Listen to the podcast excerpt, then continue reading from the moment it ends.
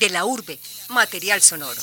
Saludamos a todas las subregiones del departamento que a esta hora Medellín es sus parques, sus plazas históricas. A través de una entrevista ustedes conocerán de su infancia, su juventud, sus travesuras. Este programa fue realizado por Sergio De la urbe, material sonoro. Alejandro González Ochoa. La grabación y edición. Saludo a toda la audiencia, mi nombre es Brandon Martínez y el día de hoy me encuentro con un invitado bastante particular, carismático, alegre y con espíritu joven, que alterna dos facetas que generalmente no van de la mano. Les hablo de Iván Montoya. Él es sacerdote de la Orden Hospitalaria San Juan de Dios, licenciado en Filosofía y Letras de la Pontificia Universidad Javeriana, médico cirujano de la Universidad Javeriana y anestesiólogo de la Universidad Militar. Iván, bienvenido y gracias por acompañarnos en esta tarde. Bueno, Brandon, te agradezco muchísimo por tu invitación. La alegría es plena de saber de que puedo compartir por medio de estos medios mi vida. Te agradezco mucho. Bueno, entremos en materia. Iván, eh, la historia de su familia es bastante particular. Usted es el tercer hijo de sus padres, pero antes de su nacimiento ellos habían pasado por una situación complicada. ¿Nos puedes contar algo de, de esa situación? Bueno, voy a tratar de resumirte un poco la situación. Papá y mamá eh, pues se casan, tienen eh, pues todo este proceso de enamoramiento, de elaboración de su proyecto de vida y tienen eh, su primera hija después de muchas dificultades médicas para mamá. Eh, ella queda embarazada después de muchos intentos de em- embarazos fallidos y luego pues queda embarazada de una niña. Esta niña pues era el centro de su casa, era el centro de la familia. Teniendo ella ocho años en el colegio donde estudiaba, cae del segundo piso del colegio y la niña tiene un trauma craneoencefálico y muere y viene pues una situación bien compleja para papá y para mi mamá, dado de que era su única hija y era el centro de, de la familia. Esta niña pues como te dije pues murió y después de todo este evento papá y mamá vienen de mal en peor porque económicamente pues viene una realidad bien compleja para mi familia y pues mi mamá no podía quedarse embarazada. Esto hace que los rumbos cambien, dado de que mi papá eh, todo lo que tenía lo, lo vende, lo malgasta y hace de su vida un eterno sufrimiento. Esta situación para ambos fue bien complicada, dado de que entran en un estrés y en una enfermedad bien compleja, diría yo una enfermedad, viéndola ahora como profesional de la, del área de la salud. Y bueno, eh, mi mamá pues era una mujer de mucha fe, una mujer de mucha esperanza, lograba tratar de mostrarle a mi papá de que las cosas podían cambiar, pero efectivamente él estaba sesgado a que ya la vida no tenía, no tenía ningún futuro. Eh, esto hace que la vida tome otros rumbos y que mi papá de tener mucho dinero pase a no tenerlo nada y desde ahí empieza una situación bien compleja. Mi mamá era una mujer, como te digo, de mucha esperanza y de mucha fe. Esto hace de que ella eh, se aferre a Dios, al Dios en el cual ella cree.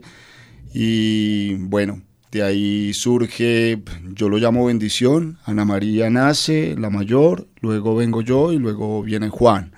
Eh, en medio de las realidades y de lo complejo, pues crecimos. Y bueno, ahora ya estamos grandes y cada uno con un proyecto de vida establecido. Precisamente nombra a su hermano Juan José, él también es sacerdote, pero es ordenado en la Arquidiócesis de Medellín. ¿Cómo es la relación que tienen ustedes dos en cuanto a esas posibles diferencias que pueda haber? Bueno, Juanjo y yo somos eh, dos seres humanos muy diferentes, muy diferentes. Juanjo es de un pensamiento muy clásico, yo soy de un pensamiento muy holístico, muy abierto, muy humano. Eh, no, esto no quiere decir que, que, Juan no lo sea, sino que yo pienso que nos complementamos. Nos complementamos, de hecho, como compartimos también el ministerio sacerdotal, eh, en ciertas situaciones tratamos de, de acompañarnos y de ayudarnos. Juan es una persona muy tranquila, muy serena, Juan es un hombre muy dado a la escucha, es un hombre, como te dije, supremamente clásico, pero de hecho lo, nos vamos muy bien y somos excelentes hermanos de sangre y excelentes hermanos en el ministerio ordenado. Me contaba que su mamá es bastante religiosa y quiero preguntarle si ella o alguno de sus familiares desempeñó algún papel importante en la decisión de ser religioso. No, no, no, no.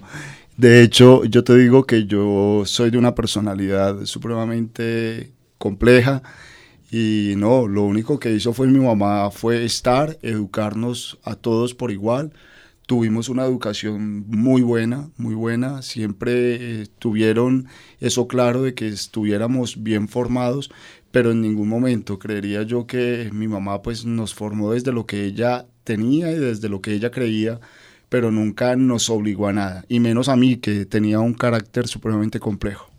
Eso quiere decir entonces que apenas usted sale del colegio se va a la Orden Hospitalaria San Juan de Dios o cómo toma esa decisión, cuál es el proceso que tiene para llegar a tomar esa decisión. Eso es un proceso lento, un proceso lento porque no fue inicialmente tomar una decisión así tan, tan, tan a la ligera. Yo fui un joven normal, estudié en un colegio normal, viví como un joven normal, me gustaban las cosas de un joven, las fiestas, salir, la moda, los paseos, normal. Eh, pero después de todo un proceso de vida tuve un encuentro personal con Dios, con el Dios en el cual hoy le he entregado mi vida y trato como de, de, cambiar ese estilo de vida difícil, ese estilo de vida un poco oscuro, ese estilo de vida que enigmático que tenía. Y luego, bueno, tomo la decisión de empezar a buscar. No fue la primera orden a la cual toqué la puerta y me fui. No, yo quería hacer algo diferente. De hecho, por eso no entro al clero diocesano, porque yo quería hacer algo diferente. Eh, fue de, de, buscar, de leer, de indagar, de conocer, hasta que me encuentro con la Orden Hospitalaria de San Juan de Dios, que es una orden bastante antigua en la historia de la iglesia, que se dedica al cuidado de los enfermos y que de hecho se combinaba con la opción de vida que yo quería tener también en mi vida del servicio a los enfermos desde una profesión particular en la salud con lo que me dice anteriormente del estilo de vida que llevaba, me doy cuenta que era un poco extravagante. Eh, antes de entrar a la orden sacerdotal llevaba ese estilo de vida, luego fue difícil adaptarse al nuevo ritmo que le exigía la comunidad y cómo fueron esos primeros meses. Fue totalmente difícil, eh, pero no imposible. Yo pienso que la disciplina hace que uno pueda llegar a, a un estilo de vida y tomarlo con seriedad. Eh, no fue fácil, no fue fácil porque venía con un estilo de, de la calle, de, de, vivirlo, de vivir con intensidad y entrar a una vida especial como es la vida religiosa, pues me estoy sometiendo a un estilo de vida particular. Esto hace que yo pues empiece como a, caminar desde la libertad y desde la disponibilidad en lo que se me pedía en orden y logré, logré el objetivo de, de ser, eh, estar abierto a la, a la, a la formación. Eh, aunque sí tuve tropiezos, aunque sí me equivoqué, aunque sí fui un poco, eh, entre comillas, rebelde, pero todo con el propósito que quería se logró superar. Bueno, pasemos ya a, a los estudios profesionales que, que realiza y la tesis que usted hace para obtener el título de Teología en la Universidad Javeriana lleva por nombre El acompañamiento espiritual, medio sanador y liberador para el enfermo mental inimputable, desde el modelo de espiritualidad de San Juan de Dios. ¿Qué lo motivó, motivó a escribir sobre ese tema?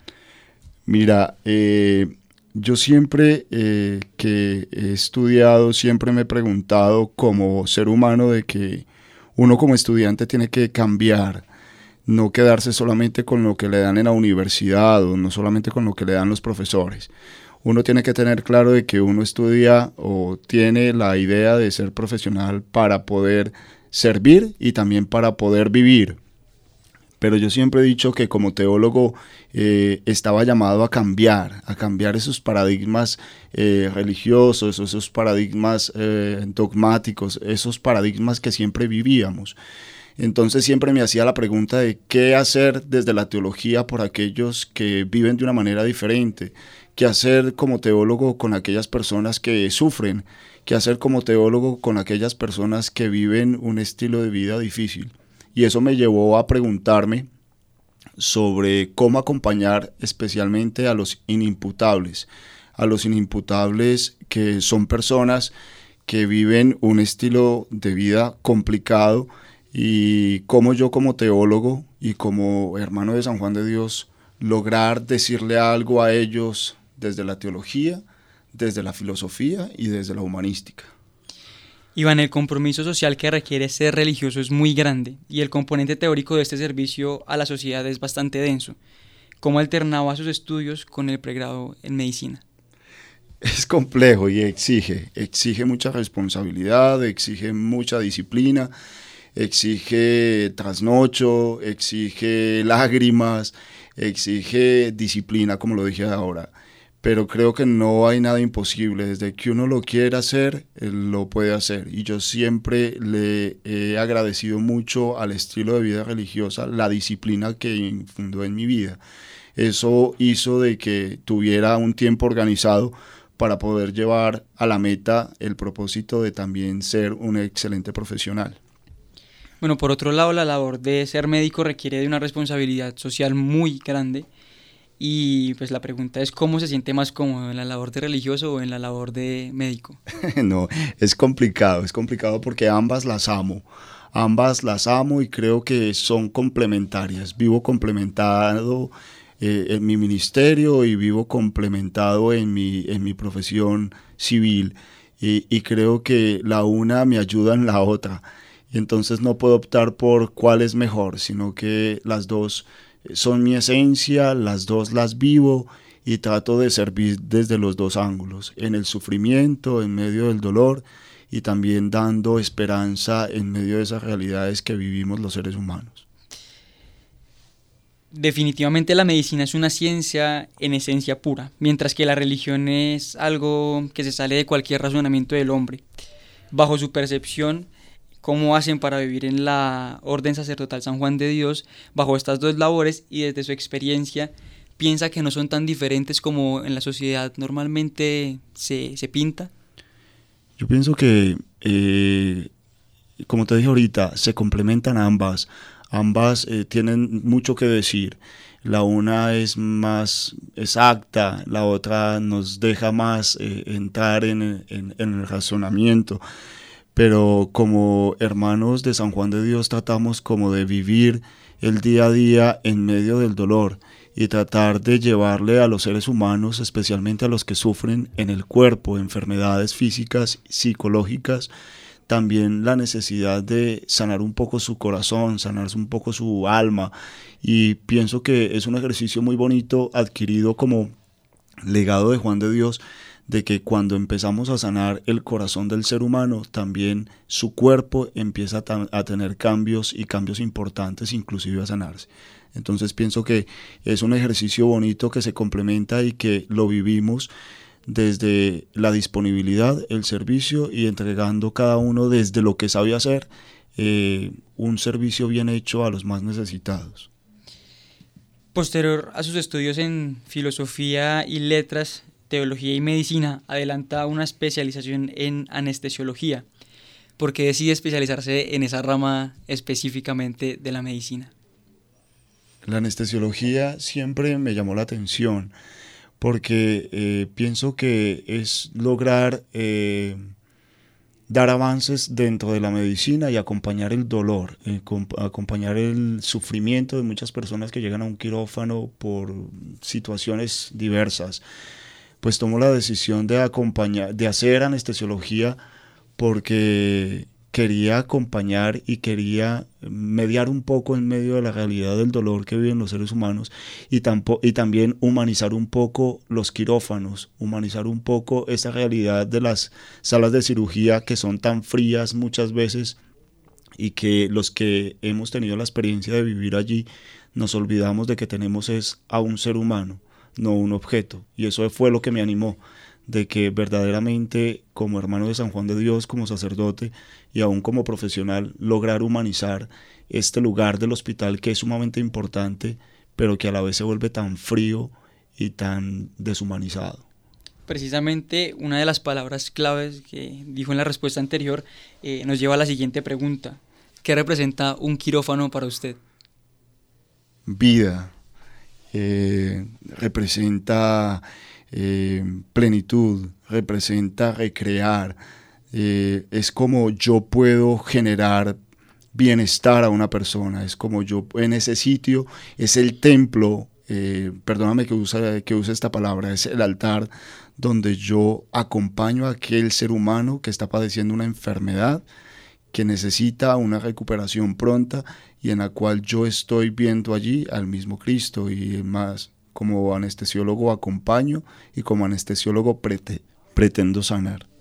Bueno, les recuerdo que estamos en De la Urbe, mi nombre es Brandon Martínez y estamos con el sacerdote y médico Iván Antonio Montoya Franco. Iván, ¿qué recuerdo le trae el 8 de diciembre de 2010? Eso es eh, ¿Y de dónde aparecieron esas fechas? Esas fechas aparecieron de la investigación. Muy bien, fueron experiencias muy bonitas. Ese día fue el día en que me consagro definitivamente a Dios y le digo sí para siempre en un estilo de vida como ser hermano de San Juan de Dios. Y desde ahí vivo eh, uno, como hombre pleno, vivo como un hombre eh, realizado no tengo que esconder nada, tengo que vivir a plenitud y eso es como lo que he buscado, vivir feliz para hacerle feliz la vida a los demás. Ese fue el día en que le dije sí a Él para siempre y es el día en el cual se marcó un pacto entre Dios, los hombres y yo y ahí vamos en el camino. Bueno, en la respuesta que me dabas referente a el quirófano, me doy cuenta que siempre lo, lo enfoca hacia, hacia salvar vidas, hacia reconstruir. Luego también hay una situación complicada que se puede presentar y es cuando un paciente fallece en una de estas intervenciones quirúrgicas. ¿Cómo hace el médico para no para enfrentar esa realidad o informar esa realidad al familiar sin dejar de pensar en que se lo va a en que se lo va a decir a otro ser humano? Es una situación bastante compleja y es una de las, de, las realidades difíciles de, del que hacer en un quirófano. Como te decía, nos volvemos muy deshumanizados cuando vemos el dolor, la muerte y el sufrimiento. Eh, creo que yo todavía no lo he podido superar, todavía mm, se me es muy complicado dar noticias difíciles a, las a los familiares de los pacientes pero creo que eh, hay que tratar de que lo que se hace se haga con una debida ética y también acompañar a las familias que se quedan sentadas en una sala de espera, eh, pues valga la redundancia, esperando que todo salga bien.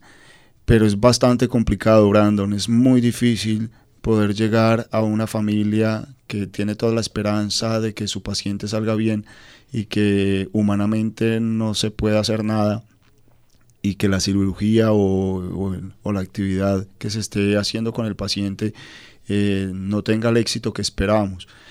Pienso que ahí es donde uno tiene que pedir la gracia y poder llegar de una manera adecuada a las familias, pero es muy difícil, es muy complejo. Pasemos a otro escenario de su vida profesional.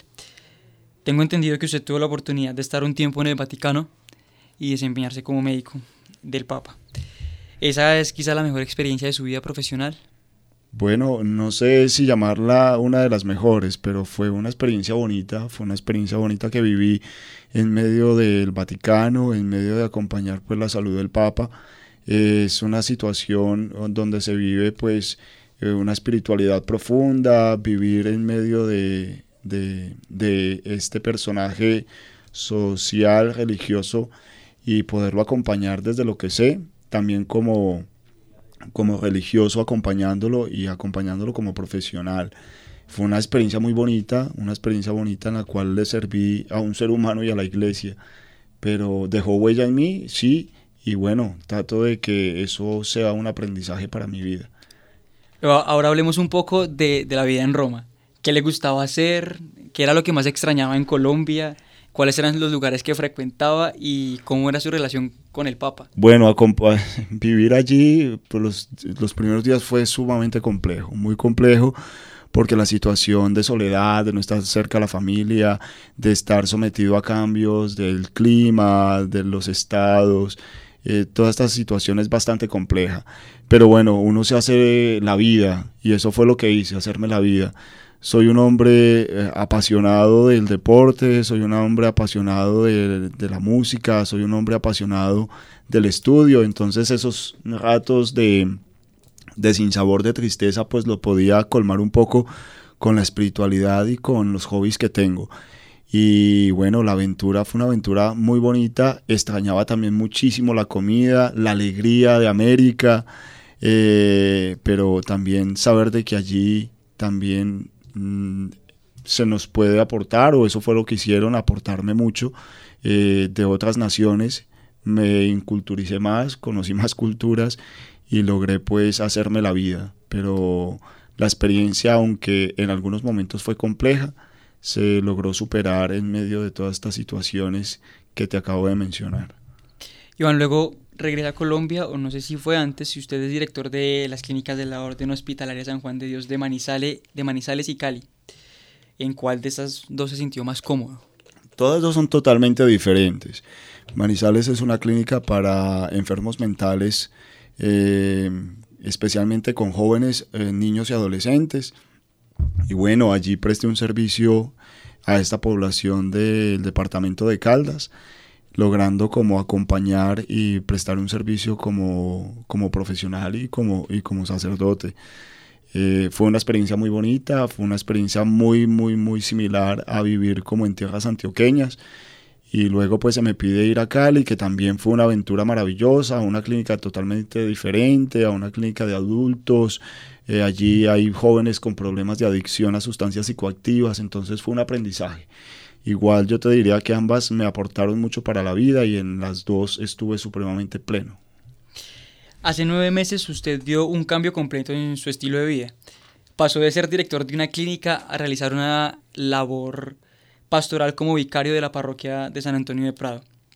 ¿Ha sido complicado adaptarse a ese nuevo estilo de vida? Total, es una experiencia bonita, es una experiencia totalmente diferente de un hombre sumergido en actividades eh, administrativas ya a un hombre sometido a unas actividades pastorales más de una iglesia particular como lo acabas de mencionar que es en Prado pero aprendiendo, aprendiendo muchas cosas que no nunca había vivido como, como hermano sacerdote de una orden dedicada al cuidado de los enfermos.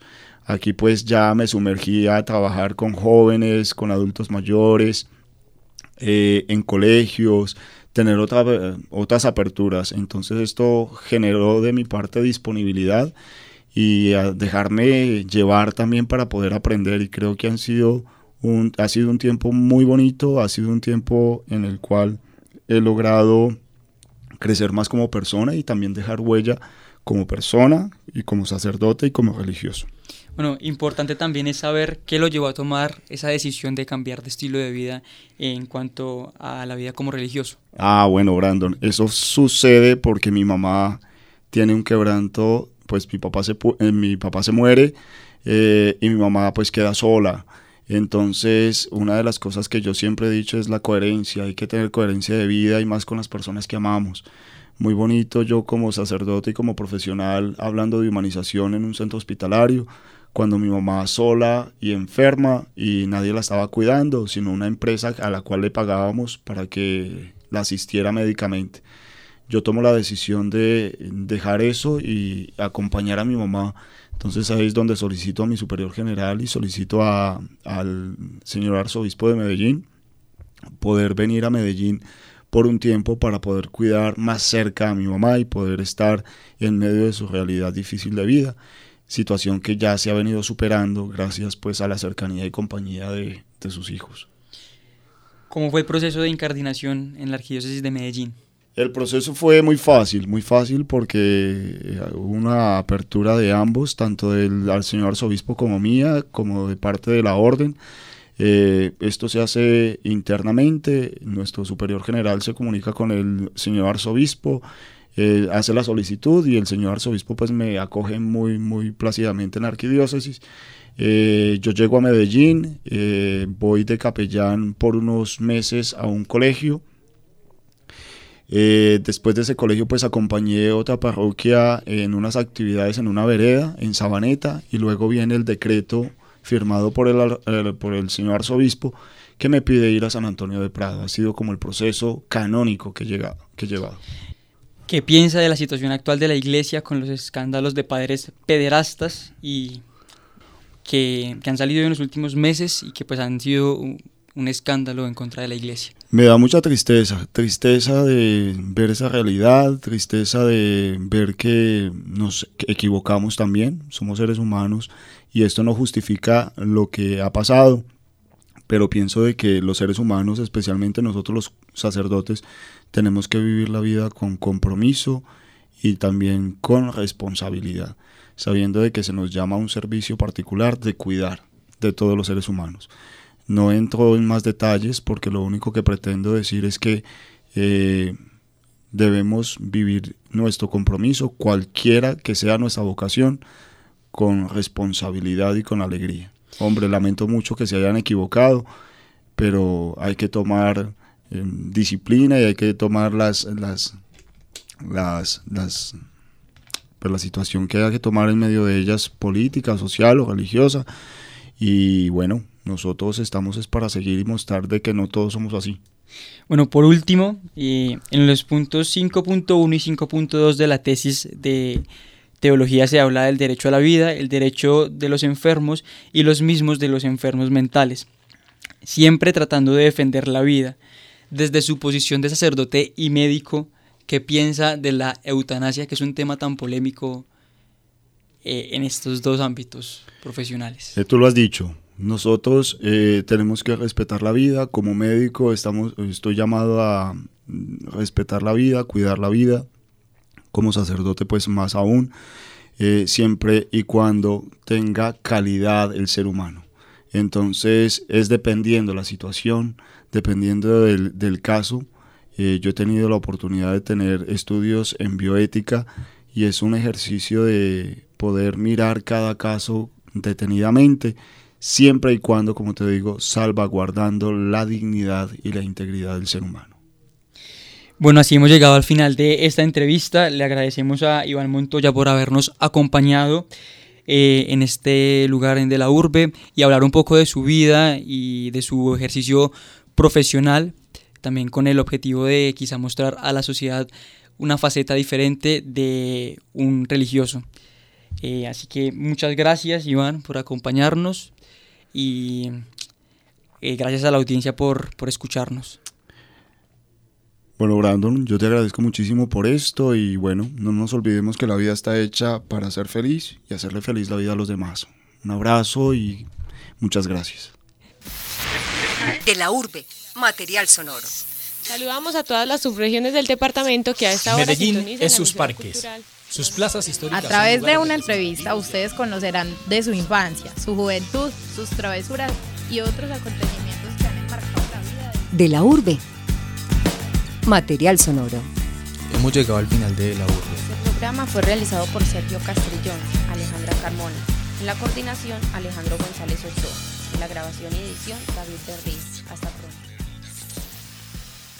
Hey!